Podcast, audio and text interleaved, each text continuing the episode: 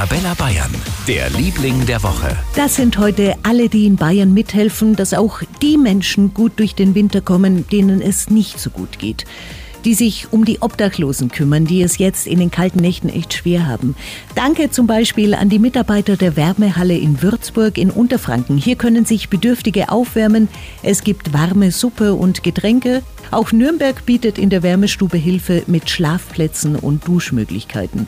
Und wer in Augsburg Hilfe braucht, kann sich an die Bahnhofsmission im Hauptbahnhof wenden. Außerdem fährt der Kältebus bei unter 0 Grad durch Augsburg, verteilt Schlafsäcke, Winterkleidung und warme Getränke. Ganz wichtig im Winter. Drum sind alle Helfer unsere Lieblinge der Woche. Vielen Dank, dass ihr dafür sorgt, dass jeder gut durch die kalten Monate kommt.